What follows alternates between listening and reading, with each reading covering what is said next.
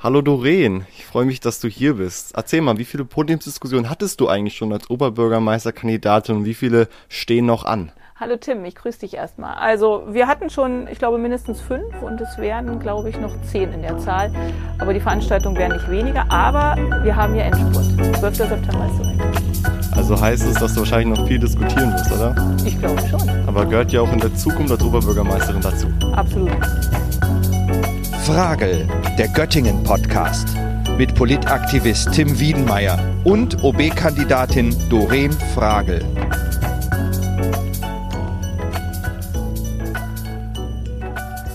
Hallo Doreen, heute sprechen wir ja über die Innenstadtlogistik. Das Thema Innenstadt hat ja schon mal bei uns im Podcast eine Rolle gespielt. Da haben wir über die Zukunft der Innenstadt geredet. Aber heute reden wir über die Logistik. Das tun wir ja beide nicht alleine, sondern haben uns hier zwei Gäste eingeladen. Einmal Felix und Laila. Laila, ich schau mal bei dir. Stell dich einfach mal vor, wer bist du eigentlich? Ja, vielen Dank, dass ich heute dabei sein darf.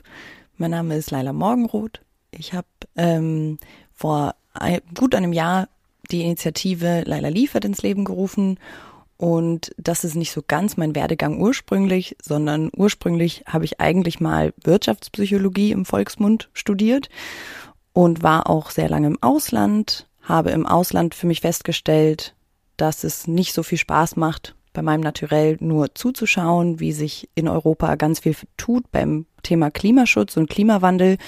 Da ich in Australien war, da ist das mit dem Klimaschutz ein bisschen schwieriger sage ich mal vorsichtig. Und von daher habe ich beschlossen, meine Sachen zu packen, nach Hause heimzukehren und möchte hier ganz klar Teil dieses Motors werden, Teil dieses Motors sein und habe angefangen damit, dass ich einmal in die Politik reingeschnuppert habe im letzten Jahr und auch, also in die Europapolitik und auch hier in Göttingen mich mit dieser Initiative ähm, mit Leila liefert. Und zwar ist das ein Lastenradlieferdienst, der von der Innenstadt rausfährt zu den ähm, ja, Wunschadressen der Bewohnerinnen und Bewohner Göttingens. Vielen Dank. Ja, danke Leila. Bei uns hier neben dem Studio sitzt noch Felix. Felix, erzähl mal, wer bist du eigentlich? Moin, danke für die Einladung. Mein Name ist Felix Dossmann und ich äh, bin zum Studium 1998 hier nach, äh, Quatsch, 95 nach Göttingen gekommen. Hab dann 98 eine Softwarefirma gegründet und die bis zur Marktführerschaft im deutschen Lebensmitteleinzelhandel in der mobilen Datenerfassung geführt.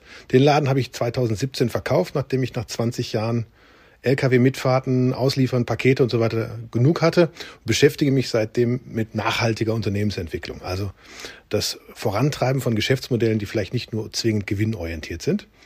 Und äh, das mache ich mit großer Freude und äh, mit Begeisterung. Also es ist heute ganz äh, spannend, in einer Viererrunde hier miteinander zu sprechen. Äh, freut mich total, dass das geklappt hat. Und erstmal Felix und Laila, äh, herzlich willkommen hier bei uns in unserem Podcast äh, Frage. Und ja, uns treibt im Moment sehr um die Frage, wie kriegen wir unsere Innenstadt autofreier? Und äh, ein großer Bestandteil dessen ist ja die Innenstadtlogistik. Und das ist unser Thema heute. Und ich finde, man kann sich solch eines Themas nur annehmen, wenn man erstmal weiß, worüber man spricht und vor allen Dingen, warum machen wir das denn alles? Also ich kann nur sagen, Innenstadt, Logistik, äh, ich sehe durchaus recht viele Lieferfahrzeuge unterschiedlichster Couleur im wahrsten Sinne des Wortes, auch zu sehr unterschiedlichen Zeiten in der Innenstadt, was schlichtweg in meinen Augen die Aufenthaltsqualität nicht unbedingt erhöht in unserer Innenstadt. Und äh, nichtsdestotrotz haben wir eine Notwendigkeit, auch Waren in die Innenstadt zu bringen, aber auch aus der Innenstadt nach draußen zu bringen. So, und deswegen sitzen wir heute zusammen, weil ihr beide äh, gewisse Dinge äh, angeschoben habt in den letzten Wochen und Monaten, die interessanterweise schon in den letzten Jahren immer mal kursierten in dieser Stadt, aber mehr oder weniger belächelt wurden, nämlich von der Partei, die äh, mich aufgestellt hat. Wir haben ja durchaus die Innenstadtlogistik auch schon mal anders gedacht gehabt. Von daher bin ich ganz glücklich darüber, dass wir heute uns dieses Themas widmen. Aber vielleicht mal die Frage, vielleicht auch an dich, Tim, wie empfindest du das? Äh, sind Lieferverkehre in unserer Innenstadt überborden oder denkst du, ist erträglich? Also ich persönlich muss ja sagen, ich nehme mir als Schüler so gesehen den Lieferverkehr eigentlich in der Innenstadt gar nicht wahr, weil das ja meistens eigentlich immer morgens abläuft. Da, wo ich es immer gemerkt habe, ist, als wir zum Beispiel immer unsere Fridays for Future Demos gemacht haben, also ich bin noch seit zwei Jahren Klimaaktivist hier bei Fridays for Future in Göttingen und dann haben wir es manchmal gemerkt, wenn wir durch die Innenstadt gelaufen sind, dass dann da wirklich so fette LKW standen, so gesehen und ähm, da halt eben manchmal noch bei laufendem Motor da die Ware so gesehen ausgegeben haben. Also ich muss ehrlich sagen, ich krieg's nicht so ganz mit, aber natürlich hat's man natürlich ein bisschen so als störend empfunden und man könnte sich auch denken, okay, es gibt auch eigentlich andere Alternativen, das so zu machen. Aber ich würde die Frage direkt mal zurückgeben zu Felix. Felix, wie denkst du denn, wie sieht denn die Innenstadtlogistik von deiner Sicht aus in der Realität aus? Ja, ich habe ja das Vergnügen, zusammen mit ProCity da einen Vorschlag ausgearbeitet zu haben. Und ProCity ist ja der Verband der Innenstadthändler und Geschäfte hier in Göttingen. Und äh, die haben das für sich selbst als Problem schon identifiziert.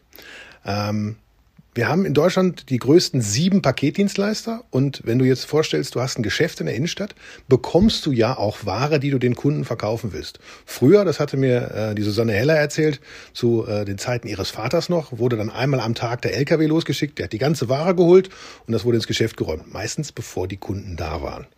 Und inzwischen ist es so, dass sie am Tag von sechs, sieben, acht Paketdiensten ihre Anlieferung bekommt und das passiert natürlich auch vorne durch das Ladengeschäft. Das heißt, ähm, bei ihr ist eine Not oder ein Bedarf, der aufgetaucht ist, dass sie ungestört verkaufen kann. Und tatsächlich ist es so, dass die Fahrzeugdichte inzwischen sehr viel höher ist, die Anzahl Fahrzeuge, durchaus auch pandemiebedingt und nicht nur in der Belieferung der Geschäfte, sondern auch in der Belieferung der Kunden in der Innenstadt, der Einwohner. Das ist auch eine Notwendigkeit, aber wir glauben halt, dass das auch besser gehen kann als mit einer vollgestellten Straße und einem Hindernislauf um die Paketdienstleister. Ja, auf jeden Fall. Leider die Frage nochmal zurück an dich. Wie denkst du denn, wie sieht denn für dich die Innenstadtlogistik aus deiner Sicht aus? Also der Ist-Zustand, um nicht zu wiederholen, was Felix sagt, da kann ich mich auf jeden Fall anschließen. Das, was ich noch dazu sagen möchte, ist, was auch so A, Kunden, die quasi der Endverbraucher sind, aber auch die Geschäfte, für die wir jetzt schon liefern, was die so rückmelden. Und da ist unter anderem auch das Thema die einzelnen sogenannten CAP-Dienstleister, also Kurier, Express, Paket. Was kann man sich darunter vorstellen? Die DHLs, DPDs, Hermes dieser Welt. Das ist eine längere Liste, aber um ein Bild zu machen. Und bei denen ist es so, das kennen wir auch alle privat als auch in Geschäften. Leute lassen sich gerne auch Sachen mittlerweile an die Arbeit liefern ob man jetzt in einem Ladengeschäft arbeitet, ob man in einem Büro arbeitet oder eben zu Hause ist. Es kann sehr störend sein, gerade wir beliefern viele Familien mit kleinen Kindern, weil die typischerweise nicht so gut in die Stadt kommen. Und dann ist es oft sehr unangenehm, wenn das Kind gerade eingeschlafen ist, aber genauso, wenn man vielleicht eine ältere Person ist, es schwieriger findet, zur Tür zu kommen, auch als Schüler oder Studierender, wenn man dann dauernd beim Lernen vielleicht unterbrochen wird oder beim Zocken. Also so oder so. Also eine Rückmeldung ist ganz klar, dass auch diese Einzelpaketlieferungen sehr störend sein können. Das als Ergänzung dazu. Jetzt habt ihr davon gesprochen, dass eben die Fluktuation sehr hoch ist und auch sozusagen die ähm, ja, Anzahl der Fahrzeuge in der Innenstadt sehr hoch ist. Mein Eindruck ist ja auch, dass wir ganz und gar nicht so eine zeitliche Beschränkung der Belieferung haben. Also 11 Uhr Grenze, du hast gerade gesagt, Tim, also du kriegst es vielleicht nicht mit, weil 11 Uhr, da bist du in der Schule. Aber meine Wahrnehmung ist eher, dass wir das über den ganzen Tag verteilt haben. Ist das so? Was nehmt ihr da so wahr? Also das Gefühl kann ich nur teilen. Zum einen, wie gesagt, mit den Klingeln, was ich gerade, äh, also mit den vielen Malen, die geklingelt werden. Zum anderen aber auch, ich saß neulich bei einer Limo in der Innenstadt am Gänseliesel und ähm, sehe, wie das zum Beispiel Amazon-Fahrzeug an mir vorbeifährt oder auch ein gelbes DHL-Auto und das abends um 18.30 Uhr an einem Freitag finde ich tatsächlich unangenehm. Ich möchte da jetzt meinen Feierabend genießen. Ich möchte da in Ruhe sitzen, mich in Ruhe unterhalten. Nicht, was Tim gesagt hat, bei laufendem Motor neben so einem Fahrzeug mich aufhalten. Es ist eine Lärmbelästigung, es ist vom Platz her unangenehm, man muss ausweichen. Ich stelle mir auch nicht vor, dass das schöne Arbeitsbedingungen sind, mal ganz abgesehen davon. Also das sind so Komponenten, die wir ja ändern könnten und die wir aufnehmen könnten. Ne? Und ähm, ein Punkt, der euch ja auch umtreibt, ist ja tatsächlich auch eine emissionsarme oder emissionsfreie Belieferung auch äh, sicherzustellen oder daran auch zu arbeiten. Also wir haben im Göttingen ja die Problematik, wir haben, oder was heißt Problematik, eine gute infrastrukturelle Situation, dass wir eben eine in sich geschlossene Innenstadt insofern haben und auch einen Lieferservice anders aufziehen könnten. Ja, und vielleicht widmen wir uns mal diesem Part, der ja sehr spannend ist, nach dieser Ist-Aufnahme. Wie können, wie wollen und wie müssen wir das eigentlich ändern? Und ähm, Visionen sind dazu da, um sie zu verfolgen und engagiert zu verfolgen. Und nun habt ihr gemeinsam, Felix, jetzt hast du gesagt, mit ProCity, also Laila, ProCity, also ihr seid da ganz gut im Austausch, was ich sehr gut finde, weil gerade ProCity ja auch ein Partner ist, der eben die Einzelhändlerinnen und Einzelhändler hier auch gut vertritt äh, und auch Gastronomen in der Innenstadt, also die, die auch ähm, ein Wirtschaftsleben für die Innenstadt hier generieren. Daneben gibt es eben die, ihr habt es angesprochen, 9000 Einwohnerinnen in der Innenstadt, die eben ja auch eine infrastrukturelle Versorgung dahingehend brauchen. So, jetzt wollen wir es aber wissen, unsere Zuhörerinnen nicht länger auf die Folter spannen. Wie können wir denn das machen? Sperren wir jetzt alle aus? Wir bauen Baken auf, Barrieren und keiner kommt mehr rein und keiner kommt mehr raus? Oder wie kriegen wir das hin? Wer von euch beiden will anfangen? Beides Expertinnen auf ihrem Wege hier. Wenn, wenn ich darf, füge ich dir noch ein Problem hinzu. Ja, und zwar nicht nur die 9000 in der Innenstadt, sondern auch im weiteren Kreis bis rauf nach Nikolausberg zum Klausberg. Die bekommen ja auch jeden Tag ihre Pakete. Und ähm, ich würde mich jetzt nicht als Online-Besteller ausschließen und ich gucke dann bei uns in die Straße. Und in dichter Taktung kommen dann DHL, DPD, Hermes, UPS, FedEx, Transoflex, Go und alle möglichen und bringen jeweils ein Paket vorbei in die Nachbarschaft. Und tatsächlich ist da auch schon ein wesentlicher Punkt der Lösung, die wir vorschlagen, ist nämlich zu sagen, wir verbinden, wir konsolidieren, wir packen diese Lieferverkehre zusammen, sodass ich ein Fahrzeug habe, was sieben Pakete bringt an den gleichen Ort, anstelle sieben Pakete, die jeweils eins bringen. Wenn man sich das alleine unter Kilometer ähm, Emissionsreduktion anguckt, ist das schon enorm. Und wenn man das dann auch noch mit einem intelligenten Lasten- oder Lieferfahrradkonzept verbindet, dann sind wir schon fast da, wo wir hinwollen zu dem Punkt mit der Problematik um die ähm, Pakete auch außerhalb. Das in sich stellt ja auch wieder große Herausforderungen dar. Du hast auch gerade danach gefragt, Doreen, wie das ist, wo wir alles auch noch ähm, Punkte sehen. Es ist ja zum Beispiel der Stadtteil, der gerade genannt wurde, Nikolausberg, ist nicht so ganz um die Ecke. Das heißt, man muss bei dieser intelligenten Lösung auch schauen, wie man in die entfernteren Stadtteile kommt, weil ein ganz großer Punkt ist ja, von wegen Leute rausschmeißen. Naja, wir würden gerne Leute motivieren und ihnen Mut machen, dass man auch mit dem Bus oder mit dem Fahrrad sich traut, in die Stadt zu kommen. Von mir aus auch mit irgendeinem Leichtelektrofahrzeug, das vielleicht nicht so viel Fassungsvermögen hat.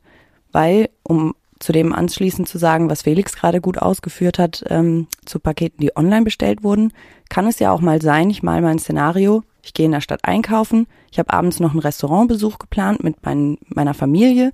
Und jetzt habe ich an jeder Hand irgendwie Einkäufe, vielleicht auch noch den ähm, noch eine Kiste Wein, die ich mir unter den Arm klemmen soll. Sehr unangenehm. Das heißt, wenn es da einen Lieferdienst gibt, der auch da versteht, okay, Laila hat sich jetzt verschiedene Sachen aus verschiedenen Geschäften der Innenstadt bestellt. Auch die genauso wie Felix gerade beschrieben hat, über die CAP-Dienstleister sollten auch da konsolidiert werden. Und dann hat man auch ein Lieferfahrzeug. Denn Tatsache ist, auch gerade zur Pandemiezeit haben viele Geschäfte, um sich selber auch zu helfen und ihrer Kundschaft, einen ja, Lieferdienst angeboten, der einfach bedeutete, sie sind mit ihrem Privatauto oftmals dann zu Leuten nach Hause gefahren. Und auch da, denke ich, ist ein guter Punkt. Aber zu deiner Frage, ähm, sollten alle raus. Ich denke, da ist die Stadtpolitik ja eigentlich gut unterwegs und diskutiert schon sehr lange. Eine Idee ist diese Poller-Lösung, dass man Poller hochfährt. Ist die Frage, ob man das kann mit den Bussen. Eine Idee ist eine Schranke, gleiche Fragestellung, sieht auch nicht so hübsch aus, ist nicht so einladend an den verschiedenen Toren Göttings und so weiter.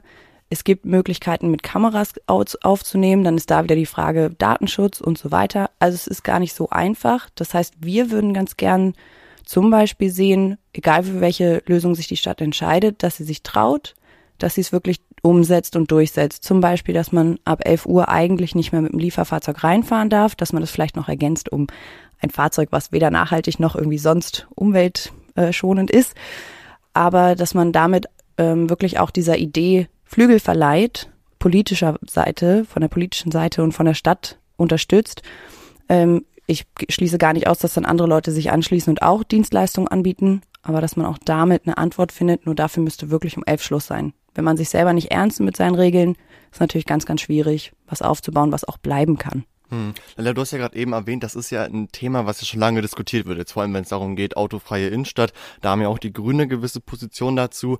Das, was vor allem mich interessiert, was ich auch manchmal so als Argumentation mitbekommen habe, also gerade eben die Zahl 9000 EinwohnerInnen in der Innenstadt, ähm, aber auch Menschen, die dort arbeiten, so gesehen, dass es meistens immer so ein Gegenargument war, ja, wir können ja auch nicht alle rausschmeißen. Da sind Leute, die müssen irgendwie nach Hause kommen mit dem Auto, da sind Leute, die müssen irgendwie, weiß ich, zur Arbeit kommen mit dem Auto, falls das möglich ist.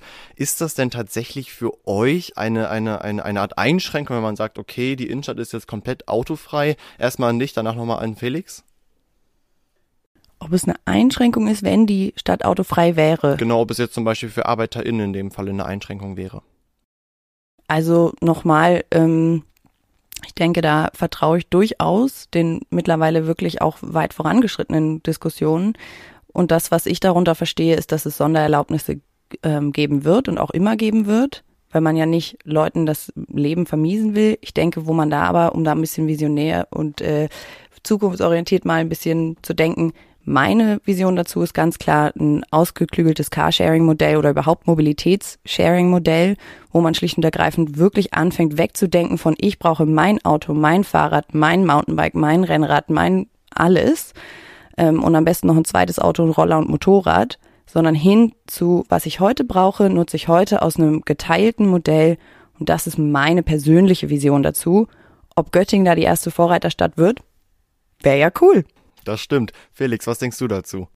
Also erstmal, ich habe jahrelang in der Jüdenstraße gewohnt, selber, obwohl ich im Außendienst meiner eigenen Firma tätig war. Das heißt, ich hatte einen Anwohnerparkplatz hinter der Stadthalle, da im Cheltenham Park.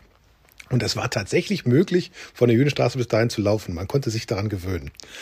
Ähm, was die autofreie Innenstadt angeht, das wird uns nicht zu 100 Prozent gelingen, weil wir auch weiterhin Handwerker haben müssen, die uns einen neuen Boiler in die Stadt bringen. Aber selbst in dem Geschäftszweig, wenn er nicht gerade einen Boiler bringt, sondern er braucht eine gedengelte Dörgelmuffe aus dem Einzelhandel, dann kann man auch drüber nachdenken, ein Mikrodepot mit Handwerkerzubehör in der Stadt aufzubauen, solche Dinge.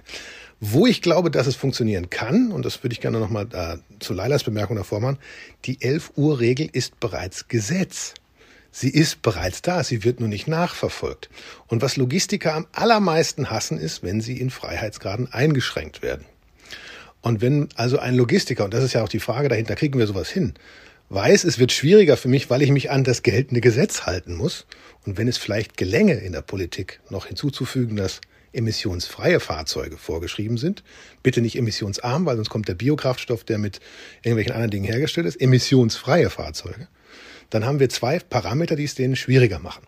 Und wenn dann sowas, wie wir es uns zurzeit überlegen, als Angebot auch an die CAP-Dienstleister gemacht wird, dass wir sagen, wir können für euch diese letzte Meile übernehmen, und zwar emissionsfrei und vielleicht auch noch sozial gerecht bezahlt, dann wird ein Schuh draus. Und jetzt interessiert mich genau das. Wir hatten jetzt eigentlich zwei Themen, nämlich wie konstituieren oder konzipieren wir eine autofreiere Innenstadt. Mich interessiert heute ja ganz vornehmlich, wie kriegen wir das mit der Innenstadt Logistik hin.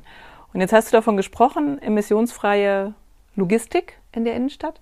Wie stelle ich mir das jetzt vor? Wie funktioniert das jetzt? Also, was macht ihr jetzt? Letzte Meile, was heißt das? Die letzte Meile, das ist, wenn, wenn ihr euch an, äh, wenn ihr eine Online-Bestellung macht, dann seht ihr immer, glaube ich, gerade bei DHL ist der letzte Punkt Stauffenberg, das ist das Zustellzentrum. Das ist von hier aus ungefähr 32 Kilometer weit weg. Von da aus wird es dann zu einem Zustelldepot, war früher mal am Bahnhof hinter der Post, hingebracht und von da aus bringen die Fahrzeuge mir das nach Hause. Und genau das wollen wir ändern. Wir möchten gerne in der Innenstadtnähe einen zentralen Punkt haben, an den die verschiedenen Paketdienstleister allesamt ihre Pakete abgeben. Wir sortieren sie dann äh, tagesoptimiert, das ist auch ganz wichtig, die machen das bis heute immer äh, straßenoptimiert und zwar immer die gleiche Menge für die gleiche Straße geplant. Wir würden das akut auf der Paketmenge basieren lassen, dann verteilen auf Kleinfahrzeuge, eben größtenteils Lastenfahrräder und damit dann die Innenstadt versorgen. Das ist sehr einfach. Das klingt sehr logisch und das klingt ehrlich gesagt auch sehr nachhaltig. Und das heißt aber am Ende merkt der Kunde gar nicht, dass es den Mobilitätsanbieter, sage ich jetzt mal so, gewechselt hat. Das Paket kommt schlicht an, oder? Naja, einen ganz großen Unterschied oder eigentlich einen kleinen, wenn man so will, sieht man schon, weil statt dem Auto fahren dann mehr kleinere Elektromobile, sage ich gern. Derzeit werden wir anfangen mit Lastenfahrrädern und damit sieht man natürlich einen gewissen Unterschied, aber klar, der, wo man keinen Unterschied sehen soll, ist, wenn ich an der Haustür als Paketdienstleister stehe und das Paket überreiche, da sollte kein Unterschied spürbar sein oder wie auch immer dann das genaue Übergabesystem am Ende optimiert ist. An der Stelle sollte man vom Service, sollte es wenn überhaupt nur noch besser werden, aber nicht schlechter da wo man eben dann einen Unterschied merken wird, was ich denke auch wirklich wichtig ist, nochmal auch politisch und auf die Stadt zu sprechen zu kommen. Es wird eine gewisse Herausforderung sein. Ich merke das auch schon. Ich fahre ja schon seit einer Weile und habe auch Fahrende, die mit mir fahren oder für mich ähm, mit Lastenrädern unterwegs sind. Man merkt durchaus, dass Autofahrende dann noch nicht so ganz dran gewöhnt sind oder auch andere Fahrradfahrende, Fußgänger. Man kann sich erschrecken. Das heißt, es wird auch ein gewisses gesellschaftliches ähm, ja, Unterstützungs- oder ich, ich würde mich freuen, wenn die Gesellschaft das freundlich aufnimmt und dann versucht, sich mit daran zu gewöhnen. Aber natürlich wird das eine Weile dauern, dass das sich umstellt, weil man wird erstmal nicht unbedingt spüren, dass es so viele weniger Fahrzeuge sind. Das ist auch immer eins der Argumente gegen diese Art von Lösungen, weil erstmal kommen mehrere Fahrräder meistens für ein Auto oder ein Fahrrad, was öfter fährt, für ein Auto. Ich würde gerne aber noch hinzufügen, das Ziel, unser Ziel muss eigentlich sein, den Service besser zu machen. Und es gibt einen ganz einfachen Punkt, an dem man das merken kann. Ich fahre nämlich schon seit zwei Wochen eine DPD-Retoure von meiner Frau durch die Gegend. Und es gibt genau zwei Punkte in Göttingen, wo du das abgeben kannst. Und ich war schon dreimal da, hat der zu, ist nicht da und sonstiges. Wenn es aber gelingt, alle über einen Dienstleister, also städtisch, kommunal oder wie auch immer wir das hinterher dann aufbauen, abzuwickeln, dann kann der auch ein Paket mitnehmen, was für die DHL ist, was für die Hermes ist. Und ich muss nicht ein Paket drei Wochen durch die Gegend fahren. Ich befürchte sogar, dass die Schuhe wahrscheinlich jetzt inzwischen zu spät sind. Die müssen wir jetzt auch noch nehmen. Aber tatsächlich, das ist ein echter Vorteil. Der generiert werden kann, nur dadurch, dass man mal einen Prozess vernünftig zusammendenkt. So, und jetzt stelle ich mal ganz ähm, wichtig die Frage in den Raum. Für mich als Kundin ist das ja sozusagen sehr vorteilhaft. Ich sehe, dass das Lastenrad oder ein E-Mobil, wie auch immer, bei mir vorfährt, nimmt im Idealfall auf dem Rückweg auch noch meine Retoure mit. Wunderbar. Ihr arbeitet, glaube ich, viel auch mit Digitalisierung und mit intelligenten Systemen. Könnt ihr vielleicht auch noch mal gleich was dazu sagen. Aber jetzt frage ich mich, warum sollte sich denn jetzt DHL, UPS, wie sie alle heißen, ähm, gebauchpinselt fühlen, ihre Pakete vor den Toren Göttingens abzuliefern? Oder anders gefragt, wie kriegen wir die dazu? Kriegen wir die dazu, indem wir sagen, die Schranke geht zu um 11 Uhr? Oder kriegen wir sie nur dann auch dazu, wenn wir sagen, in unsere Stadt kommen eben nur emissionsfreie Belieferungsservice oder nur unser eigener städtischer Lieferservice? Ich denke, wenn ich dazu den Anfang machen darf, ich bin sicher, Felix hat dazu auch ähm, Gutes zu ergänzen. Aber der Anfang, ähm, dazu würde ich erstmal sagen, ich denke, das ist eine Mischung. Also ich glaube ehrlich gesagt, dass man mit einem CAP-Dienstleister, also DPD und so weiter, zum einen die Regelungen ernst nehmen sollte als Stadt und wirklich auch daraus nicht nur so ein Verbotsschild machen, sondern auch wirklich eine Einladung umzudenken und eine Einladung, hey, in dieser Stadt ist wirklich was los und dass man dann den Firmen das entsprechend auch soweit vielleicht mh, mm, frühzeitig schmackhaft macht, frühzeitig in Gespräche geht. Ich weiß, die Stadt hatte oder manche der Fraktionen hatten auch schon Gespräche mit ähm, diesen Dienstleistern. Das denke ich ist ganz, ganz wichtig, die mit abholen, damit man nicht gerade mittelständischen Unternehmen und gerade auch kleineren damit den Gar ausmacht, weil sie dann das Gefühl haben, jetzt kommt eine Riesenbedrohung, weil wir können es gar nicht leisten, umzusteigen auf nachhaltigere ähm, Fahrzeuge. Das heißt, da dann einen fließenden Übergang zu machen, beziehungsweise am besten eben schon vorher Gespräche haben, und da kommen wir natürlich auch ins Spiel, Gespräche führen mit diesen großen, aber auch mittelständischen, aber auch kleinen und sagen, hier ist eine Lösung, die jetzt will ich noch nicht zu viel vorweggreifen, aber soll euch eigentlich nicht mehr mehr kosten, sage ich mal vorsichtig, sondern die sollen wir alle von profitieren. Wir nehmen euch die eigentlich ungeliebte letzte Meile ab. Die bedeutet viel Kostenaufwand, viel durch Personal, durch logistische Herausforderungen und so weiter. Wir nehmen euch die ab und wir versprechen euch, wir ja, machen besseren Service als vorher, den ihr so gar nicht leisten könnt und dass es sich noch lohnt. Und am Ende schreiben wir dabei noch schwarze Zahlen. Dem ist eigentlich nichts hinzuzufügen. Außer vielleicht noch, ähm, es ist ja heute bereits so, dass ein großer Teil der letzten Meile nicht von dem eigentlichen Paketdienstleister abgewickelt wird. Wenn ihr mal an äh, so einem Hermes-Laster vorbeigeht, da steht drauf Felix Dossmann Transport im Auftrag der Hermes Deutschland GmbH. Und, äh, oder AG, keine Ahnung. Ähm, jedenfalls äh, macht das ja schon ein Dritter. Die sind das also gewohnt. Ähm, das, was leider gesagt ist, auch vollständig richtig. Die hassen die letzte Meile. Ähm, wer in den letzten Wochen mal in die Zeitung geguckt hat, hat gesehen, dass die äh, DHL auch sagt, in Zukunft wird nicht mehr geklingelt, sondern nur noch vor die Tür gelegt, weil äh, das zu viel kostet. Es wird diskutiert, für eine Haustürlieferung mit persönlicher Übergabe 1,50 Euro extra zu nehmen. Und ähm, das ist genau der Punkt. Das liegt natürlich aber auch daran, dass die diesen logistischen Vorteil der Konsolidierung nicht heben können. Wenn die DHL könnte und würde sagen, wir machen alle Pakete auch von UPS und allem drum und dran, wären die natürlich klar im Vorteil an der Stelle. Äh, und es ist natürlich auch nicht so, dass wir sagen, äh, wir haben das äh, Pulver erfunden, aber wir gehen mit einem anderen Ansatz ran und den hast du genau angesprochen modernste Systeme. Da gibt's auch ganz neue Technologien, mit denen wir arbeiten, mit ganz, ganz schlauen Leuten, die auch deutlich schlauer sind als wir zwei, die sich doch, doch, die sich das überlegt haben und dann mit einer intelligenten Software das zu kombinieren und eben kleinteiliger zu denken. Erstmal nur für Göttingen. Wir brauchen kein Deutschlandsystem dafür. Wir wollen für Göttingen, und Göttingen ist auch speziell ähm, von der räumlichen Dichte her, das Ganze würde wahrscheinlich auf dem platten Land erstmal nicht so funktionieren. Das wollen wir erstmal versuchen. Und dann wird man sehen, dann wollen die das auch. Mhm. Äh, höre auch viel daraus, dass ihr eben, ich sag's mal, nicht nur Visionen vertretet und Visionen verfolgt, weil wir über Nachhaltigkeit und Klimaschutz nachdenken, sondern wir denken eben auch wirtschaftlich, ökologisch und wir denken an Effizienz in diesem Bereich und äh, eben auch an Service. Und ich glaube, das ist was, was die Menschen auch mehr und mehr schätzen in den nächsten Jahren. Und äh, da denke ich, habt ihr auch einen großen äh, Ich glaube Vorteil. auch, dass du über Verzicht die Leute nicht kriegen wirst. Das ist eine groß ausgesprochen schwierige Sache. Man hat sich dran gewöhnt, gerade in der Pandemie. Ich brauche noch eine Ersatzteil für meine Nähmaschine für zu Hause. Da geht niemand mehr in die Stadt, der bestellt es dann. Am besten, am liebsten wäre es mir, er bestellt es in der der Stadt, im Geschäft, was er dort auch hat, und lässt es dann über Lailas Fahrräder ausliefern. Das geht genauso. Und das ist noch ein ganz wichtiger Aspekt. Für den Innenstadthandel heißt das, bei lokal vorrätigen Waren, die sie im Lager haben, sind die schneller als Amazon. Das ist ein ganz wichtiger Aspekt. Das muss auch in den, den Kopf der Bürger ankommen. Wir haben eine, eine Möglichkeit, schneller zu sein als der, ja, wir mal, der große böse Wolf. Und das ist tatsächlich ein ganz tolles Feature, was die Innenstadthändler, deswegen sind wir bei ProCity auch mit äh, sehr viel äh, Aufklärungsarbeit unterwegs, dabei, das zu pushen.